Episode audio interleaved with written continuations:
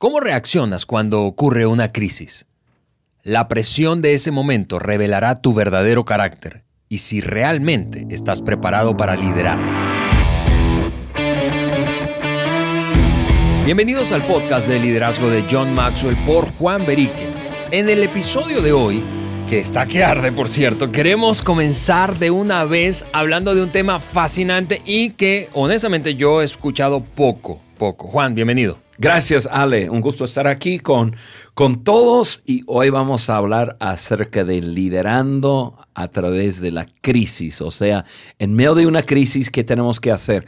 Algo súper aplicable y algo que yo creo que va a ayudar a muchas personas. Así que es hora de tomar apuntes, amigos. Si no has descargado la hoja de discusión, ve a nuestra página web, eso es www.podcastdeliderazgo de johnmaxwell.com y allí vas a ver las notas de este episodio. Eh, en todo caso, rápidamente voy a dar algunos ejemplos de crisis, porque cuando pensamos en crisis seguramente vienen cosas a nuestra cabeza. Eh, hablamos desde crisis globales. Piensa, por ejemplo, eh, en el 9-11, en el 11 de septiembre y ese ataque terrorista. Eso generó una gran crisis. Eh, Rudolf Giuliani fue una pieza clave en esa crisis, el manejo de esa crisis como líder. O piensa en la crisis financiera, en la crisis financiera que vivimos en el mundo entero en 2009. O, piensa en un país específicamente y cómo puede un país en algún momento perder el rumbo y eso genera muchísima crisis, incertidumbre o o allá hablando de organizaciones un poco más reducido eh, eh, el contexto, piensa en, una crisis que enfrenta una empresa que se ve forzada a reducir el personal y por lo tanto a emplear la medida de despidos masivos, o en tu pérdida de empleo, una crisis personal, o piensa en, no sé, eh, en que un negocio o no salió como pensabas, o un cliente te abandonó y se fue con otro proveedor, o piensa en escándalos morales y los escándalos como eh, pues detonan crisis. O ya hablando mucho más desde el punto de vista personal, piensa en un fracaso personal o en una enfermedad crónica tuya o de un familiar o una persona cercana a ti. O piensa en la crisis que genera la infidelidad en el matrimonio, por ejemplo, o el mismo divorcio sin que sea necesariamente por infidelidad. Es decir, hay crisis y ejemplos de crisis por donde querramos ver y vamos a atravesarlas a lo largo de la vida cómo las atravesamos y cómo lideramos en esos tiempos, ahí está la clave. O sea, lo que estoy escuchando, Ale, es que hay, hay, hay mucha clase de crisis. Exactamente. y no es, no, no es un tema chistoso en cuanto a alguien pasando por un crisis, pero de escuchar la lista solo me hace pensar en... Dios mío, sí hay, vivimos en un mundo de crisis hmm. y yo creo que quizás el ser humano va de crisis en crisis. Espero que no, pero, pero siempre hay temas que enfrentar. Y liderazgo y aprender a liderar es lo que nos va a ayudar a salir de esas crisis. Definitivamente, definitivamente. Una mala situación, dicho de otra manera, requiere buenos líderes. Una mala situación requiere buenos líderes. ¿Cómo entonces yo me conduzco a mí mismo? En un momento así, en un momento de crisis, cómo dirijo o influencio a otros, eso es liderazgo, cómo influencio a otros en un momento de crisis. Vamos a hablar un poco de eso y vamos a hacerlo, eh, Juan, eh, eh, a la luz de una plática precisamente que dio el doctor Maxwell tiempo atrás de cómo liderar en tiempos de crisis. ¿Qué cosas hacer? ¿Qué cosas tener en mente? Muy prácticas, como decías hace un momento, Así que, ¿qué te parece si hablamos de esa pequeña lista? Sí, un, comentario eh, para como que brillar la luz sobre una parte positiva de, la crisis. Y, es, y yo sé que es difícil eh, de verlo así en el momento. He aprendido porque he pasado y, vivo en una cierta forma de crisis eh, que a, lo mejor lo menciono. Pero una crisis siempre es una oportunidad de aprendizaje acelerado. O sea, em, es una oportunidad para una persona aprender lecciones em, de, ser moldeado y cambiado en una forma acelerada. Y yo sé que la gran mayoría de nosotros que estamos en este podcast y, eh, estamos aquí porque queremos crecer. Entonces, em, yo quiero decirte a ti, mi querido oyente y amigo y amiga, que la crisis viene también para ser tu amigo y ayudarte a crecer para poder eh, liderar y también poder enfrentar la, siguiente crisis en una forma mejor. Así que aprovecha de cada crisis en, mm. aprender todo lo que se pueda. Así es. y dijiste una frase clave, es un aprendizaje acelerado, intensivo, ¿verdad? Es decir, no tienes tiempo para sacar tu libreta de apuntes y sentarte a tomar notas, pero sí, sin duda, siempre podemos tener eh, en mente qué cosas estoy aprendiendo, qué cosas estoy aprendiendo, qué cosas estoy aprendiendo, porque lo que hoy es una crisis, mañana eh, va a ser tu escuela para enfrentar lo que viene. Y también para ayudar a otros. Así es. Yo paso mis crisis bien para poder ayudar a hmm. otros a pasar sus crisis bien. Muy bien. Aquí va esta lista que decíamos, eh, compartió el doctor Maxwell en una enseñanza hace algún tiempo atrás. Lo primero que él menciona, hablando de eh, cómo liderar bien a través de la crisis, es levántate y ponte a la vista de las personas. Eso es algo curioso porque en una crisis uno probablemente reacciona queriendo que nadie lo vea. Yo no, yo no quiero que, que, noten qué está pasando. En fin, levántate, dice él, y ponte a la vista de otros. Sí, y, eso es liderazgo. Mm. Eso es liderazgo.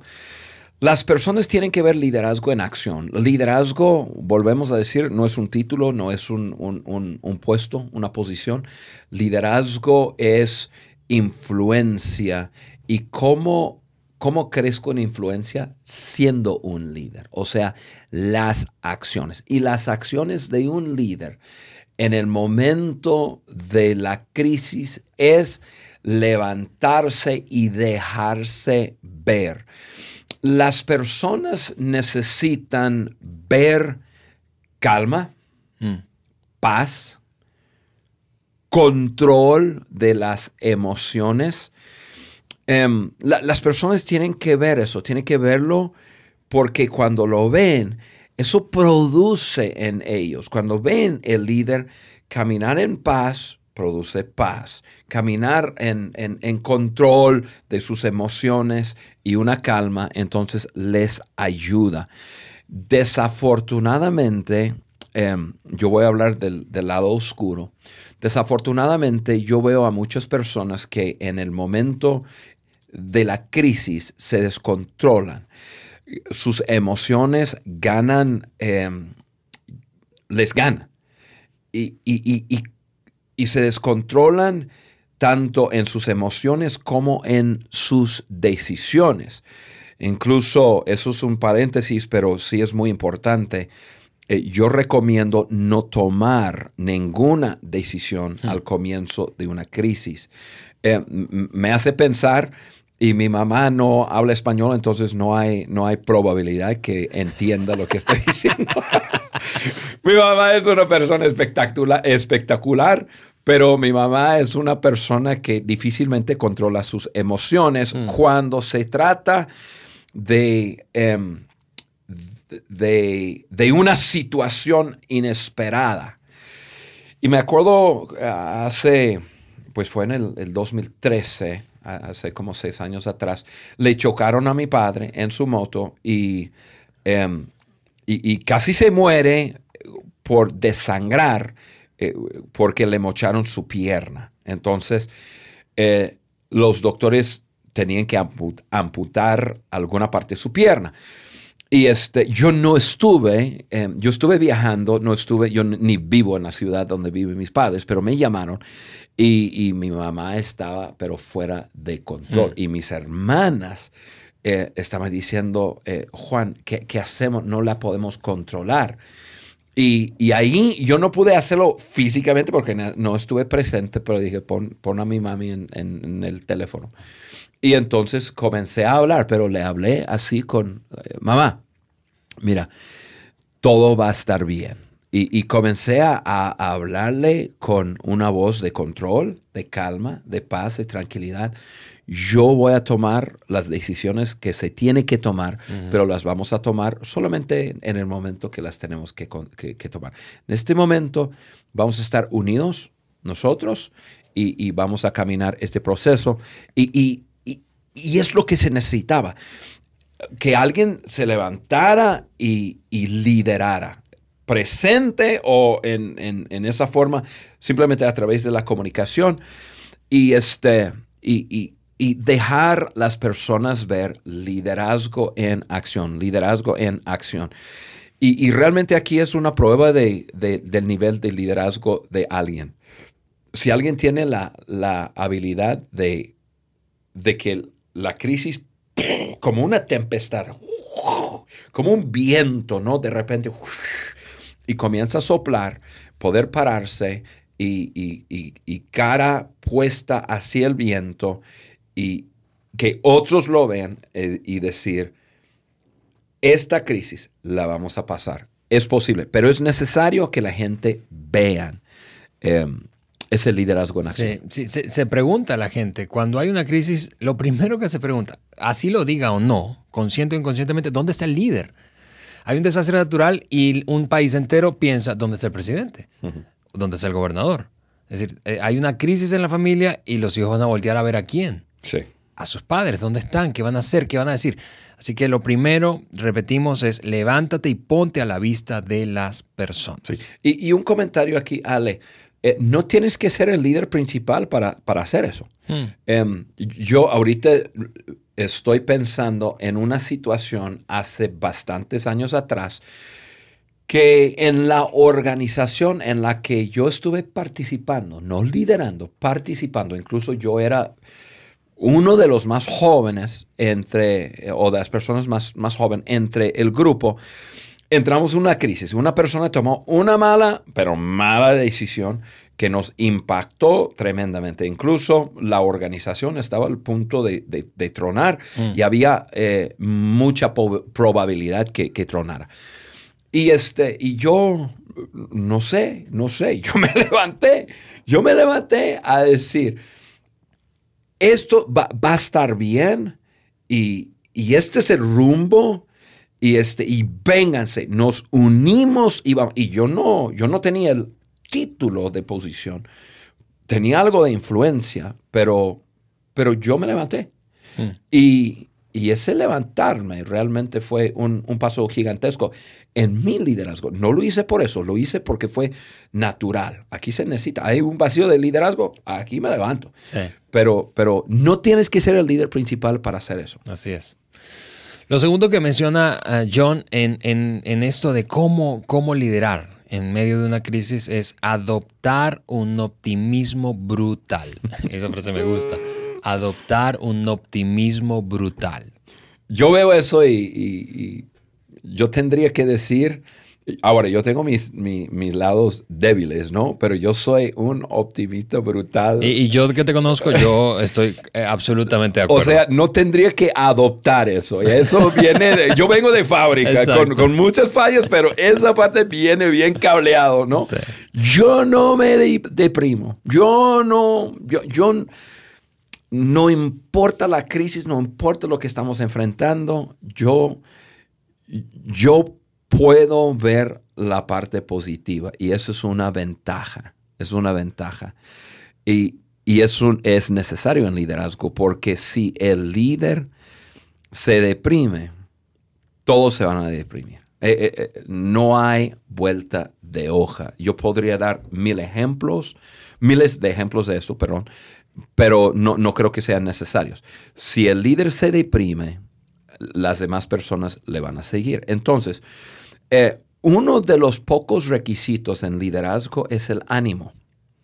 Em, eh, pero requisito, el que preside con ánimo. Eh, e, eso, eso sale de la Biblia. Hmm. Están en los que conocen la Biblia, está en Romanos 12, 8. Habla de diferentes funciones y habla de liderazgo y hay un solo requisito de liderazgo. Con ánimo, o sea, qué interesante, ¿no? Ahora, nosotros sabemos que hay, diferentes partes del liderazgo, pero no es por nada que, que un requisito en el liderazgo es el ánimo. No importa lo que está pasando, yo me levanto en la mañana, pongo una sonrisa en mi cara, miro a la gente eh, con quienes estoy sirviendo y, y, que quizás estoy liderando y, y, señalo el camino y vamos para acá. Y, y, todo va a estar bien. Todo va a estar bien. La gente lo tiene que saber. Sí, y la gente necesita esperanza, exactamente. Quien está atravesando una crisis necesita recibir esperanza. A mí me encanta una frase que eh, decía en esa plática el doctor Maxwell, y él decía que la gente necesita escuchar las malas noticias como son, ¿sí? Sino no estar maquillando la cosa, las malas noticias como son, para que cuando escuchen las buenas noticias signifiquen algo. es decir, porque si yo solo estoy maquillando, porque no estamos hablando aquí de un optimismo ciego, estamos hablando de ver el futuro con esperanza, reconociendo lo que está pasando. Sí, y, Ale, yo voy a mezclar un poco lo que acabas de decir, nos lleva al punto número tres. Entonces voy a mezclarlo un poco y yo lo voy a decir. El, punto número tres es se apega a los hechos. Hmm. O sea, acabas de decir que, es, tenemos que enfrentar la realidad, tenemos que hablar la verdad del asunto para también poder eh, eh, tener los pies sobre la tierra, ¿no? En liderazgo es importante no estar inventando cosas, tratando de, eh, esconder cosas. Bueno, yo voy a decirlo de otra forma. No solamente es importante en liderazgo, eso es importante en la vida. En la vida. Me, yo tengo un poco de, problema con personas que tratan de, entre comillas, proteger a otras personas diciéndoles eh, la mitad de, de una verdad, no diciéndoles pensando, no, pues si yo le digo qué va a pasar, no, mejor no le voy a decir. Mira, eh, nosotros debemos de, tratar con la vida real. En la vida real hay crisis. En la vida real, desafortunadamente, hay traición. En la vida real hay eh, errores que personas cometen que, que hieran a otras personas. Y, y no son cosas agradables a las cuales tenemos que hablar. Em, pero decir la verdad siempre, siempre, siempre es mejor. Decir, ok, queridos, esto es lo que pasó. O sea, ¿sabes qué? Le cacharon al director de esta empresa, que es un amigo nuestro, robando, lo despidieron y ahorita nuestro departamento va a pues pasar por un inventario y qué sé yo. Eh, y, no, no encubrir, decir la verdad, ojalá se pueda decir con elegancia, pero hay crisis familiares. Yo pienso en, cosas que a veces eh, un padre tiene que decir a sus hijos acerca de las acciones de su otro padre mm. eh, o madre. Y, que no son agradables y, obviamente hay que ver hasta qué nivel, si es un niño, puede entender. Pero decir la verdad, no, no, no, no inventar, em, no encubrir, no mascarar, enmascarar. Enmascarar. Decir la verdad. Eh, y eso es parte del liderazgo, es parte de, de, de tomar el liderazgo Em, levantarse y mostrar las emociones correctas y, como hablamos en el punto, un, punto número uno, también tener una actitud positiva, así que la cosa va a estar bien, pero también pienso en la tierra a decir, esto es lo que pasó, eh, queridos, e, esto es el, asunto. Sí, porque mira, pensando en liderazgo, eh, eh, no se puede liderar, influenciar a otros sin credibilidad. Y la credibilidad viene cuando yo digo la verdad, no cuando miento, oculto, falseo, maquillo. Correcto, correcto. no puedo crecer en influencia si no soy creíble. Entonces, eh, es, me encanta esa, esa, combinación. Es no solamente levantarte, ponerte a la vista de otros, a, adoptar un optimismo brutal, sino apegarte a los hechos. Sí, y yo aprendí algo de John Maxwell en cuanto a eso me lo, me lo enseñó en dos diferentes eh, vías. O sea, Juan, cuando tienes que hablar con alguien acerca de, o confrontar a alguien acerca de alguna acción de esa persona, o sea, en los primeros 20 segundos la persona debe saber de qué se trata el tema.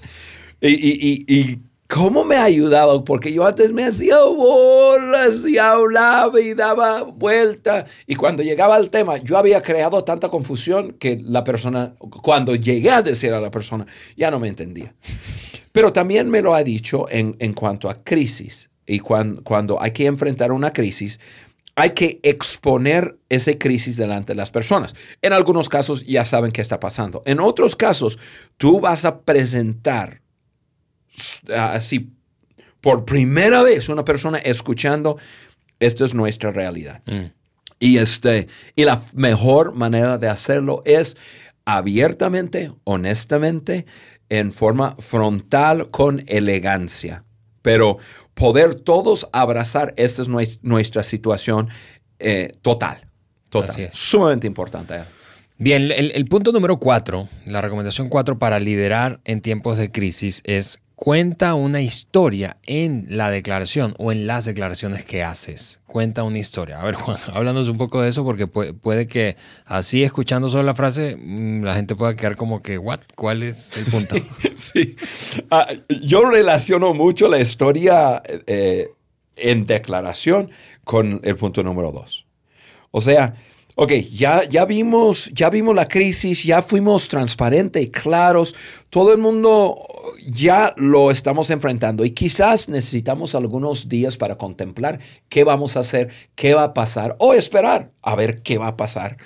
Em, y, tú usaste eh, varios ejemplos al principio que tarde o temprano la crisis va a terminar. Aún si es alguna enfermedad crónica de una persona que dura mucho tiempo, pero tarde o temprano va a terminar, o por lo menos el impacto de la crisis va a terminar. Yo voy a dar un ejemplo en unos momentos acerca de una crisis eh, familiar que mi esposo y yo hemos llevado por ya, ya, ya 30 años.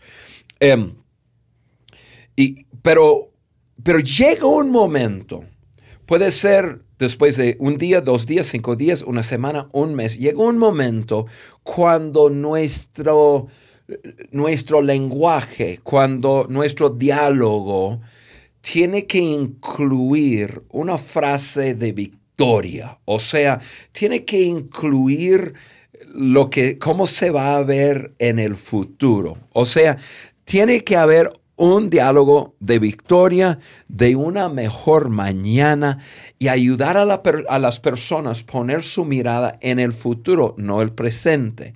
Entonces, de eso está hablando cuando hablamos de cuenta una historia en declaración. Algún día esto se va a hablar así, o, esto es nuestra mirada. Y eh, déjame a hablar un, ejemplo personal. Eh, muchas personas, si nos han estado siguiendo el podcast y los que nos conocen personalmente, saben que, que y yo tenemos un hijo que a los cinco meses se enfermó y Timmy fue dejado por una enfermedad con muchos daños en su cerebro y Timmy no ve, no camina, no habla. Eh, él tiene discapacidades muy grandes. O sea, lo hemos, lo hemos tenido que cuidar por eh, ya 30 años y él no puede hacer nada por sí mismo, nada, nada, nada. Y es una historia larga. Cuando se enfermó y cuando los doctores nos dijeron, su hijo, esto es lo que le pasó y él nunca eh, eh, verá, nunca hablará, nunca les reconocerá como padres. Em, y, estuvimos tirados en una crisis, primero encontrándolo así, luego tiempo los doctores y luego después llegar a casa y, y, Timmy lloraba, gritaba 24/7 y, y, son años, años. Yo creo que fueron unos dos o tres años antes de que Carla y yo pudiéramos em, contar una historia eh, y dentro de la historia una declaración. Pero llegó un momento pasando por muchas, eh, muchas emociones, eh, escuchando miles de consejos em, de, personas deseando ayudarnos, pero quizás nunca habiendo experimentado lo que estamos experimentando nosotros. Y este, llegó un día que Carlos y yo comenzamos a ver la vida y, y nosotros comenzamos a decir lo siguiente, esta vida es muy temporal, muy temporal. Y Timmy algún día se va a sanar. Si es mientras vive aquí en la tierra o algún día partiendo y llegando a la eternidad y estando con su Dios, un día Timmy va a estar bien.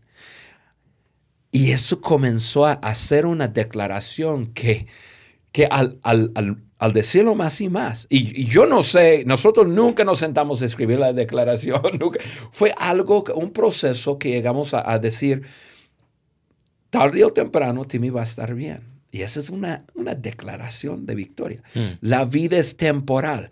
La vida es temporal. Algún día Timmy va a estar bien. La vida es temporal. Algún día Timmy va a estar bien.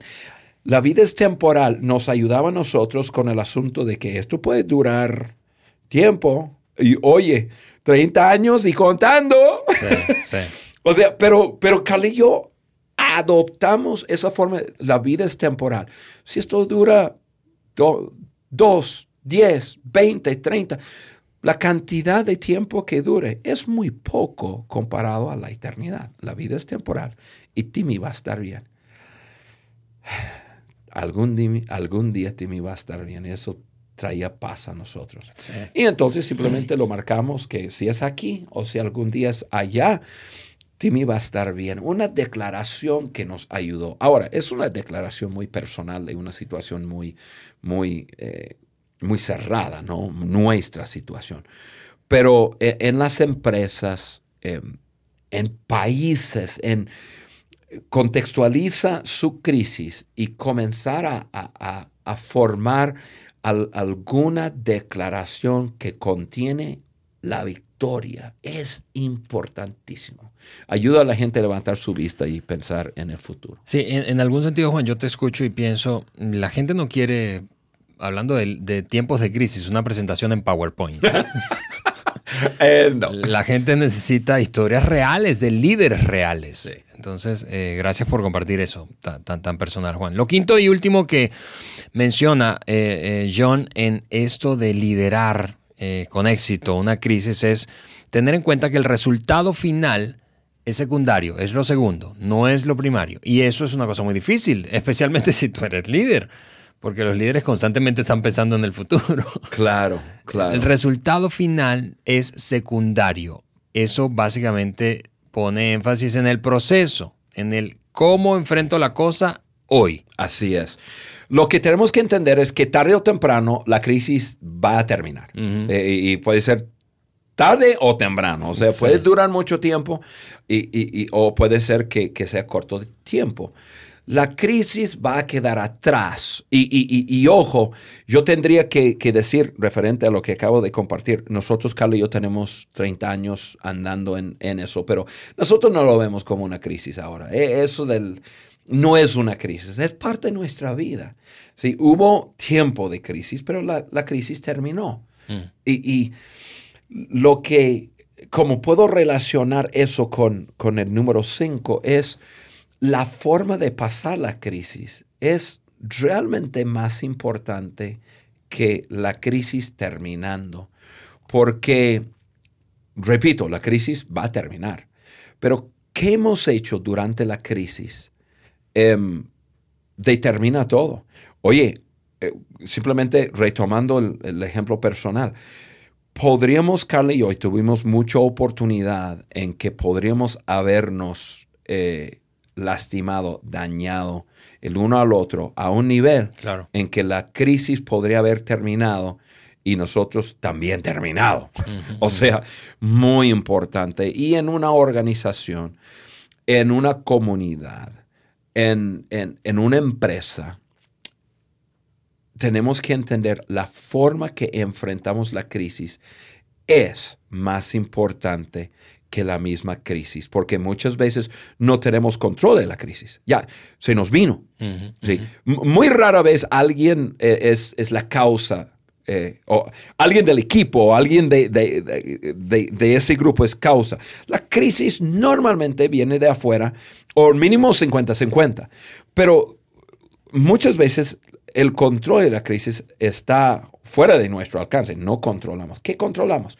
Con nuestras actitudes, nuestras palabras, eh, nuestras acciones y desafortunadamente, en medio de una crisis, la gente se descontrolan, se tensionan, sienten cierto nervio y, y comienzan a herir el uno al otro, decir, actuar. Es posible pasar por una crisis y que la crisis termine, pero todavía llevar a, su futuro eh, muchas ofensas, heridas, malos sentimientos por haber pasado la crisis mal.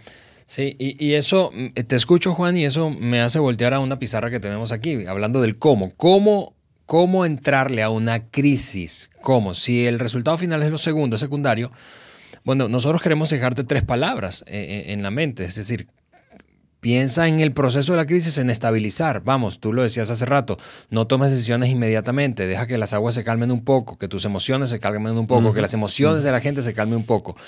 Organiza, organiza, estabiliza, organiza, organiza qué, qué, pasos de acción hay que dar, qué decisiones hay que tomar primero, qué decisiones no son tan importantes. Sí, y muy importante en esa palabra, organizar, eh, para mí es eh, unirse. Mm. Cuando nos organizamos, nos estamos uniendo. Sí. Y, y, eso puede eh, ayudar mucho con, con, lo que estamos hablando, de que en vez de vernos el uno al otro como enemigos, nos organizamos porque es nosotros contra el mundo, Así ¿no? Es. nosotros contra lo que sea, que es Sí. la crisis. Entonces, eso es lo que va a crear eh, unidad y un sentir que vamos a pasar por esto juntos, no peleados o Sí. no mirando el uno al otro como nuestro enemigo. Así es, así que estabiliza, organiza y finalmente moviliza. Sí tiene que haber movimiento, es decir, tú te tienes que mover como líder, la gente se tiene que mover, cada quien va a ser una parte importante, eh, pero ten en cuenta esas tres palabras para cómo atravesar la crisis. Juan. Eh, Oye, Ale, eh, esto estuvo buenísimo, buenísimo. Yo te voy a pedir que repases esos cinco, una vez más. Esos cinco, eh, para una vez más, la persona que nos está escuchando, obviamente en los apuntes que seguramente nuestros amigos han bajado de la página web del podcast El Liderazgo de John Maxwell, ya lo están repasando. Por si acaso hay alguien nuevo que todavía no se suscribe en la página, esto, ese repaso es para usted. Liderazgo en tiempos de crisis. Número uno, levántate y ponte a la vista de las personas. Número dos, adopta un optimismo brutal. Número tres, apégate a los hechos. Número cuatro, cuenta una historia en la declaración. Y número cinco, el resultado final es secundario. Uh, Ale, qué bueno fue eso. Oye, eh, gracias a John Maxwell y gracias por sacar eso tan bien como lo hiciste. Amigos, nos escuchamos la próxima semana. Gracias a ti, Juan, por acompañarnos en el estudio y a ustedes por seguirnos. Gracias por acompañarnos en el podcast de liderazgo de John Maxwell por Juan Beriken. Para nosotros es muy importante saber qué opinas de nuestro contenido. Por eso te pedimos que nos dejes un like y tu comentario en cualquiera de las plataformas en donde nos escuches. iTunes, Google Podcast o Spotify. También puedes ingresar a podcast de liderazgo de johnmaxwell.com. Suscríbete, descarga las hojas de discusión y conéctate con nosotros a través del link de WhatsApp que vas a encontrar ahí. Juntos seguimos añadiendo valor a líderes que añaden valor a otros.